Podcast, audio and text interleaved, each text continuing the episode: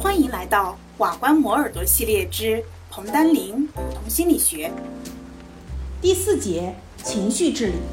情绪智力的研究开始于萨洛维和梅耶他们发表的《情绪智力》一文，而传播情绪智力这个术语使之被大众熟知，则归功于格尔曼的《情绪智力》这一书。由巴昂主编的《情绪智力手册》的出版，则标志着。情绪智力的研究进入了一个繁荣发展的新阶段。我们首先先来看情绪智力的它的概念。关于它的概念呢，我们每一个人都有各样各种各样的看法。在这里，我们采用了梅耶和萨洛维的定义。他们认为，情绪智力是说的精确的知觉、评估和表达情绪的能力，利用情感促进思维的能力。理解情绪和情绪知识的能力，调节情绪、促进情绪和智力发展的能力。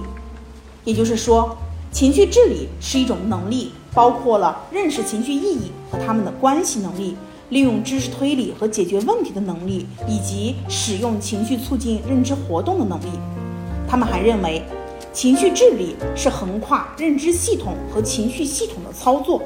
这种操作通常是以整体方式进行的，这就是情绪智力它的概念。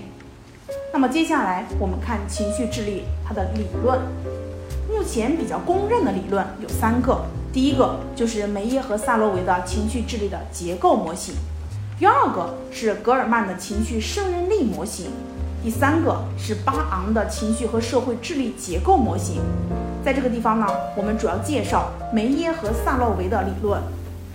梅耶尔和萨洛维他们的情绪智力理论形成于1990年，当时他们认为情绪智力是由情绪评估和表达能力、情绪调节能力和情绪运用能力组成的。1997年，他们将情绪智力的结构发展到了四个维度，形成了情绪智力结构的思维模型。这四个维度分别是。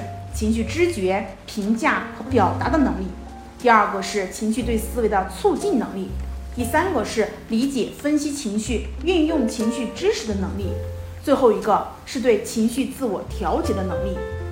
两千年，他们又参照智力的信息加工模型，把情绪智力理解为跨越智力系统和情绪系统的一系列操作，将模型修改为了一个整合性的模型。二零零三年。他们基于1997年的模型编制了多因素情绪智力量表。1997年，中国心理学家开始了情绪智力的研究，探讨了情绪智力的理论结构，并进行了大量的实证研究。王小军对于情绪治理的理论研究展开了实证。他认为，将情绪治理看作情绪的认知结构更为恰当。他将情绪治理分为了四个因素。自我情绪认知能力、社会情绪认识能力、情绪思维能力、情感成熟监察能力。张晋福等人呢，也认为情绪治理是人们在学习、生活和工作当中影响其成功与否的非认知性的心理能力，包括了情绪觉知能力、情绪评价能力、情绪适应能力、情绪调控能力和情绪表现能力五种因素。这些能力又可以分为若干刺激的成分，这就是情绪智力的主要一些理论了。第三个，我们来看情商。情商就是 EQ，它是情绪商数的简称，它代表了一个人的情绪智力的指数。第一个使用 EQ 这个概念的人是巴昂，他在1988年编制了一份测量 EQ 的问卷。根据它的定义，EQ 包括了能够影响人们适应环境的情绪以及社交能力。让 EQ 一词走出心理学的学术圈子，成为了人们日常生活的用语，是格尔曼1995年出版的《情绪智力》一书的贡献。该书登上了世界各国的畅销书排行榜，在全世界掀起了一股 EQ 热。格尔曼认为，情商是个体的重要生存能力。是一种发掘情感潜能、运用情感能力影响生活各个层面和人生未来的关键品质。格尔曼认为，在个体成功的要素当中，智力因素是重要的，但更为重要的是情感因素。格尔曼发现，一个人的 EQ 对他在职场的表现有着非常重要的影响。一个针对全美前五百大企业员工所做的调查发现，无论哪一种产业，一个人的 IQ 和 EQ 对他的工作上成功的贡献都是一比二。也就是说，对于工作成就而言，EQ 的影响是 IQ 的两倍。职位越高，EQ 对于工作表现的影响就越大。对某些工作来说，比如行销业务以及客户服务等等，EQ 的影响会更明显。格尔曼针对职场的工作表现提出了工作 EQ 的架构，经过不断的测试和修正，目前格尔曼的工作 EQ 内容包含了四大项、十八小项。第一项是自我觉察，包括了意识到自己情绪的变化、精确的自我评估、自信。第二个是自我管理，包括了情绪自制力、坦诚、适应力、成就动机、冲劲。第三个是社交觉察。同理心、团体意识和服务。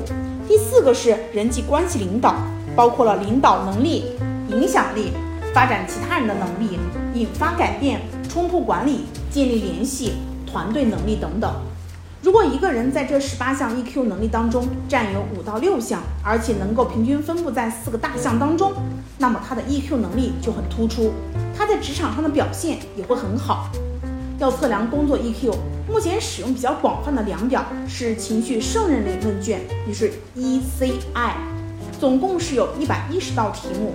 该问卷收集资料的方法也很特别，不仅要问当事人，也要问他的上司、下属和同事，这样做会使结果更加客观和准确。这就是第四节情绪智力。恭喜你，又听完了一个章节。离研究生又近了一步哦。